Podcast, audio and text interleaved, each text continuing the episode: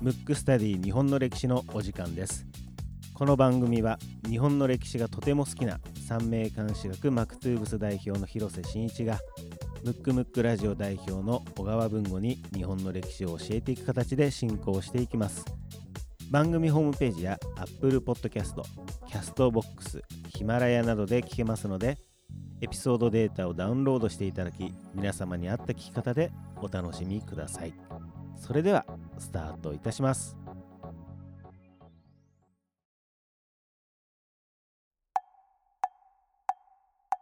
むくむくラジオだべ。むくむくラジオだべ。むくむくラジオだべ。ムックスタディ日本の歴史第54回目でございます。54回目。54回目、はい。来てますね、はい。えー今回のテーマもですね、はい。えー高杉新作パート3とまあ、その周辺という形でそうですねはい、テーマいきたいなとちょっと好思いますけどきな人物すぎて、また3回目。これ空海以来ですけど、空海も大好きなんで。そうですね、はい。で大好きシリーズで。パート2であの関門海峡って、はいはい。ねあの言ってたじゃないですか、はいはで僕リクエストフォーム、うん今今からリクエストフォーム読むんですけど、はい関門海峡ってはい。あのどなたかのリクエストメッセージで読んだなと思って、はいまあ、僕全部目通してますから、はいはでありましたよ、ありました。うん、だからですねその方のねはい。リクエストフォームをちょっと読みたいなとはい。思います。ラジオネームハチャボーの父。もうこれは常連さんの。そうですね。もうですね。ハチャボーの父さんちょっと久しぶりすぎてびっくりなんじゃないですかね、ああの、ホーム書いたのがだいぶ以前の話そうですね。かはい。はい、えーラジオネームハチャボーの父リクエスト、えー関門海峡にまつわる話と、はい。えーその理由ですね。まさかリまさかのリクエストの採用家族一同歓喜しておりますと。もあうこれ読んでますからね。はい。はい、えーあ、これ以前読んだやつですか？えっ、とねこれじゃなくてハチャボーのあ父さんのうん前回あのーそうリクエストっていうことで、えー息子のハチャボーは世界50カ国以上にデビューしたことを伝えると照れくさそうにしつつももう一回聞くと嬉しそうにリク、えーリプレイしておりますと、えーこれハチャボーの父さんがこのメッセージいただいた時が、まあ、去年の11月ぐらいなんですけど、はいはい。実は今109カ国になりましたね。109すごいですね。本当に。ハチャボー109カ国デビューだよっていうね。おそうですね。はい。どうですかね。どうですかねっていうね。高杉しん、えーけえー上杉、えーうん謙謙信。信ありがとうございますと、えーそのお話を聞いていて我が家一同謙信ファンとなりました、えーリクエストは九州旅行でハチャボーとともに関門海峡を歩関門海峡を歩きと船で渡りました、うん関門海峡にまつわる話は壇ノ浦や長州の、えー下関戦争等いろいろありそうでしたそのあたりの話も聞きたいそうです。もし機会があればよろしくお願いいたしますと。そうです。じゃあ今やってますね。ちそうょうどまさに。そうなんですよ。はい。なので、えー、と今回ですね、うんあの読まさせていただきましたと。はい。なるほど。はい、いうことで、まあ、早速ですね。そうですね。はいあの続きからいきます。うん、いっちゃいましょう。はい。で、あの高杉晋作が、はい。まあまあ起死回生のね、うん。もう一人から始まり、はい。まあそれに賛同する、えー伊藤俊介、はい。当時の、えー後々の伊藤博文はい。だけの二十数人が、うん。まさかの勝ち、うん。えーまた過激派の、うん。えーと藩に戻すんですけど、うん。だけど高杉がすすごいというかなんでしょうね、まあ、性分なのか分かりませんけど実質上の自分がトップなのに、うん。要職にはつかずに、うん。また自分うでん。留学したいって言い出すんです。よ、トップなの。うんうんうん。だから実はトップについてないんですよ。うん。でまあこの時の長州藩に限らずやっぱ日本は揺れてますから、はい。意外とし知られてないというか、うん。あれなのはあの長州藩もそうなんですけどあのほとんどの場合身内にやられるんですよ。うん。外側も例えば幕府にやられるんだったらまだわかるじゃないですか、はい。例えば会津藩とか薩摩にやられるのはわかるじゃないですか、うん。で例えば高杉の場合はあの外国と交渉して講和を結ぶんですけど、うん。とか講和を結ぶざるを得ないわけですよ。うん。ボロ負けしてますから、うんうん。で今度講和を結んだってことは外国と手を組んだって言ってその身内からやられるし、うんでかといってじゃあ過激な方になると、保守派からもやられるしうん。っていうことで、実はね当時の高杉うん。あの、えー、と高杉一派でぶれなかったのは、うん。高杉と、うん。えー伊藤博文後々の伊藤博文とうん。井上薫、はい。うん井上当時モンタ。うん。この3人はあの高杉とほとんど行動を共にしてるんで、うん。この3人って両方が狙われて、うん。だから長州藩の英雄なんですけど 長州藩から狙われてるの中の不満分子から狙われてるんで、うん。あの井上モンタ自体はもう切られて、うん。もう瀕死の重傷を負ってますからぐらいの時なんですよ、うん。でも藩と藩が持つためにいろんなことをやってるんですよ、うん。うん、そういうことをやってたりして。でえっ、とじゃあちょっと話を戻すとね、はい。でその藩を統一しました、うんた時に次にもう一度幕府がもう一回戻っちゃったから、うん。もう一回やっつけないといけないって言った時その時薩摩が、うん。やっぱそれは政治力のある薩摩なんでね、うん。まあ最後が。これは長州藩はあの叩いてはダメだと、うん。だから幕府は温度を取るんだけど、うん。なんと薩摩は参加しない。うん。もっと言っちゃえば裏でそこで薩長同盟が結ばれてうん。て状況は変わるんですよ、はいそれは分かり秘密同盟だから分かってないですようん。幕府は。で幕府が攻めるってなった時一番最初の攻めるって時はみんなで攻めたんですけど、うん。賛同するとこが少なく、うん。でさらに高杉が軍艦一隻でちっちゃい軍艦で、うん。えー、と幕府の艦隊を次々倒すとかね、うんうんうん。ちょっと超人的な動きとかしたり、あとは後々この番組でもやったと思うんですけど陸軍の父と呼ばれているはい。大村益次郎、うん。当時村田蔵六ですけど、がもう天才的な軍事力を発揮して、うん。実は幕府にほぼ勝つわけですよ。うん。で、えー、とそれを勝利をきっかけに幕府の力が弱くなり、えー、と倒幕に向かうって流れなんですけど、はい。その時はやっぱ高杉っていうのはまあ有名な言葉も入ってまして、うん。人は観難は共にできるが風紀は共にできると、うん。要するに辛い時はあの一緒にできるけど、うん。まあ、ある程度お金持ちとかうん。養殖、えー、とトップに立つと足の引っ張り合いとか、うん。要するに仲間割れが起きるから絶対に養殖につかないと。うん。いうそういうポリシー。だからうん。常に一兵隊でいるっていうか、うん。最前線でいるっていうそこがまあね好きポイントでもあなるわけですよ。ね。で結局まあ肺結核で、うん。えーと当時としては珍しく、まあ、病死するわけですけど、はい。若干29歳、うん。で間もなく大政奉還が行わうれ、ん。うんでまあその周辺という話ですけど、実は長州藩で松下村塾とかあの幕末で活躍してた人ってほとんど死んじゃうんうで、ん。明治になって、えー、と要人に、うん。要人っていうのはあの、えー地位の高い、はい。えー後々家族制っていうのになるんでに日本は、うん。要するに貴族ですね、はい。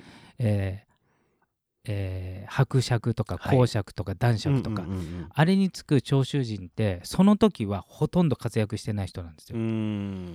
でもっと言っちゃえば一番、えー、と豊臣秀吉並みの豊臣秀吉っていうのは、うん。出どころが分かんないレベル、はい。多分農民じゃないかと言われているとこからうんうん。関白まで上がってるわけね、うん。それ歴史上一番の何出世物語、うん。それとほぼ同格なのがうん。長州の2人なんですよ、うん。誰か分かります？伊藤博文。うん。おっと誰ですか？井上薫ですか？井上薫はね違うんですよ。もともとあの人貴族の出身うなんで、ん。もう一人はね山形有朋。ああうん。はいはいはいはあい知ってますよ。で当時あ山形京介、ううん。んそれがねおも歴史は面白いのが、うん。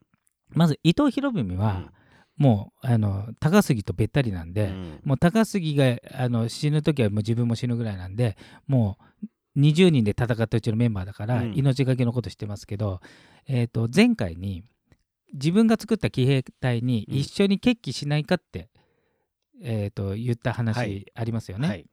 その騎兵隊のトップが山形有朋なんで、ん。その時やらないっつったの。ね。俺はやらない、うんそんなことは、うん。そんな危ないことはしないっていうその人が最後最高位行きますから不思議なもん不ですね。思議なもんで。で、その命がけで戦った高杉はその後、後々病死しちゃうんで、うん。だから山形と井上ってあえー伊藤ね。伊藤が、うん。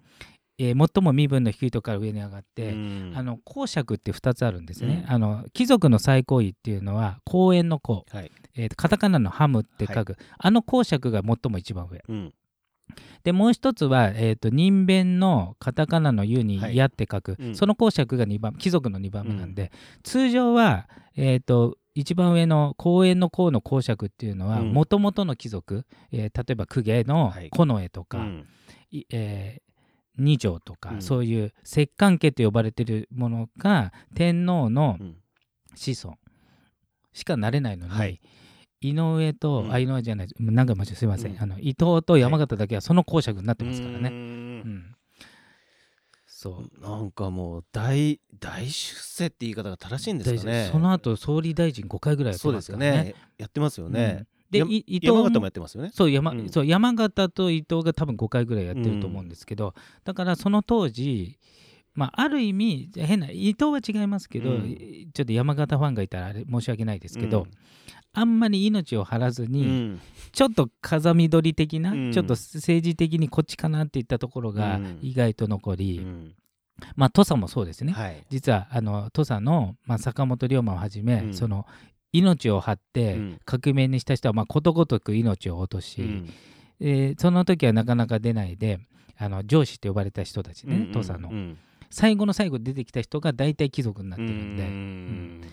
そうそうそう。不思議なまあ不思議というかまあ結果論ですけどそうですね。ねで薩摩もあの薩摩は、うん。え実はほとんど死んでないんですけど、うんうん。残った人は結局西南戦争で西南戦争って明治10年なんで、はい。で大体西郷も自殺あの自決して、はい。その後、えーと大久保も殺されてますので、うん。だから明治初年度に英雄がほとんど死んでるんですけど、うんだからね意外とね、うん。その幕末に活躍した人うん。と明治で出世した人が全然違うし、うん。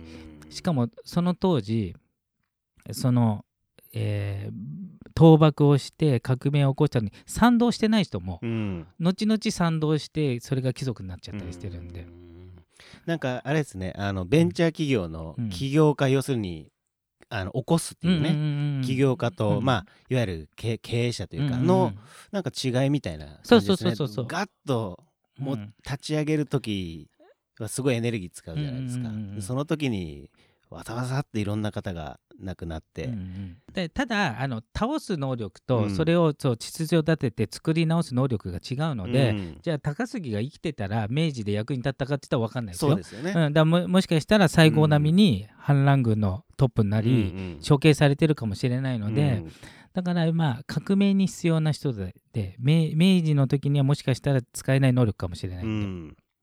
だからいろいろあるかなっていううんありますけどね、あとね高杉のねいろんなエピソードがあるんですけど、まずねお金とかが、うん。まあ、ある意味豪快、うんえーよく言えば豪快、はい。悪く言うと自分の金もあの藩のお金も一緒なんで。お財布が一緒 財布が一緒なんで、うん。もう使い方すごい。例えば藩の命令ですよ、うん。えー、と軍艦と銃を買ってこいと、うんでもうもう軍艦船を買うぐらいだから莫大な金じゃない、うん。あれをね1週間ぐらいのどんちゃん騒ぎで、うん。飲み飲みに使って なくしちゃうとかね。あのだ飲み代に消えちゃうっていう、いいですね、え潤ったでしょうねそのお店は。えそうそうお店はね。だけどもうそういうのでもなんかまあある意味許されるというかね。ん。ちょっと特殊な方だったんですね。あとね結構女関係も派手で、うんあのまあ、騎兵隊という軍隊を作ってるんで、うん騎兵隊の自分の宿に、まあ、愛人をバンバン連れてくるとうかね、ん。それでいてカリスマも維持されるっていう、うん。普通だったらなんだあいつってなるところが、うん。その逆が草加ですよ。なるほど。草加もクソ真面目なうん。厳格な人、うんでも2人のカリスマ性は同じなの、うん人からスタあななんていうの好かれる力は同じ、うん不思議な、うん。まあ不思議というか、まあ、それぞれ魅力があったってことそうですね。そうそうそうだからあので高杉は何でもありなんで、うん。まあ、女関係も派で、うん。えーお金もいっぱい使っちゃう、うん。えーとあと規則とか全然守らない、うん。で草加は逆で、まあそれが良かったのかもしれないですね、うん。うんまあその時代は、相反する2人がツそうそうそう。トップでっていうことですね。うん。だから意外とね、うん。それを許したその上司、うん。要するにあの、えー高杉も、えーいきなりトップになったわけじゃないか。ら、はい。誰かの下に、えーいたわけですよ、はい。その時の上司に当たるのがスフ正之助っていう人がいるんですよ、うんうんこの人が実はすごい、うん。そういうの全部許すから。う、ん。ちゃんといるんですねいそういう人がね。うんだからねぜひねあのもしこの番組でね、うんあのあれスフ正之助って誰だと思った人はもうぜひぜひ調べてください。あのね、スフ正之助がいたからこそ、うん。そういう若手のうん。血気盛んなやつが生き生きできたっていうのなんですうよ、ん。ただ後々処刑されちゃうんで、はい。あのスフ正之助はね、うん。やっぱりあの、えーさっきも言ったようにスフ正之助は倒幕派の一応身分的にトップね。うん。けど本人は周りの人が動きやすいようにってことでそこまで出てないんですけど責任はと要するにお腹は差し出す。うん。当時は責任取るイコール切腹だだはいったりするんでうんうね、ん。うん。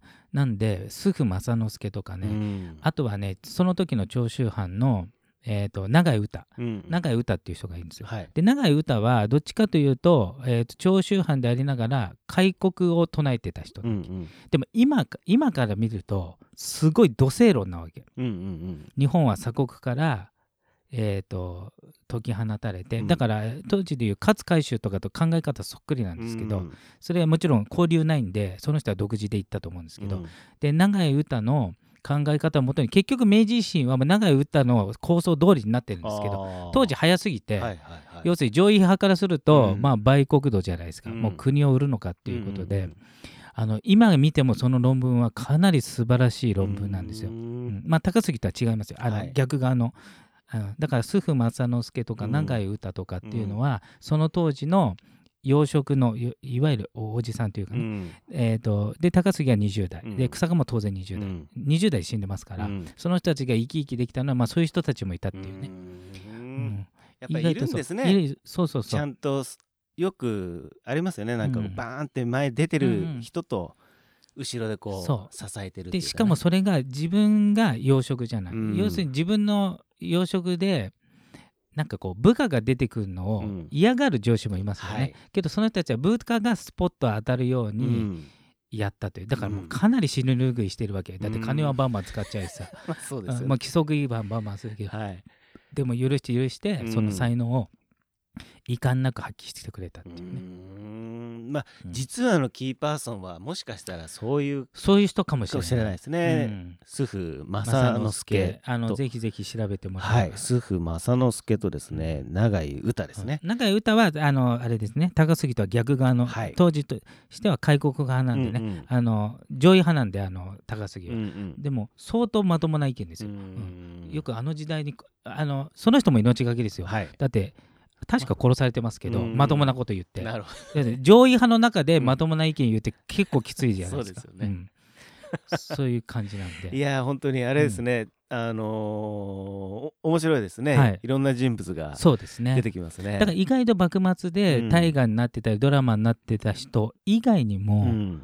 結構こうなんつうのかな。腹の肝の座った人間性が素晴らしい、うん。えー、とビジョン見識もある人っうて意外といるんですよ。うんなんかこの番組でもね、うん。ちょっと次あたり、うん。次回以降ですね。そうですね、うん。あまあ僕的にはね取り上げたいとこもあるんですけど、うん。あの視聴率がたまに減ってしまうというね そのトラウマがあるんで皆さんちゃんと聞いてください できれば、はい。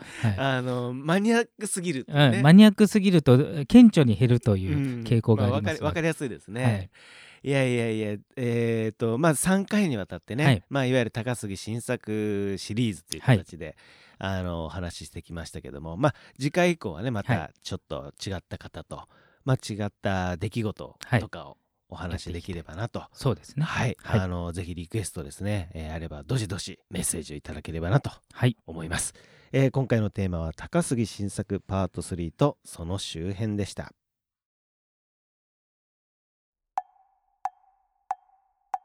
むくむくラジオだべ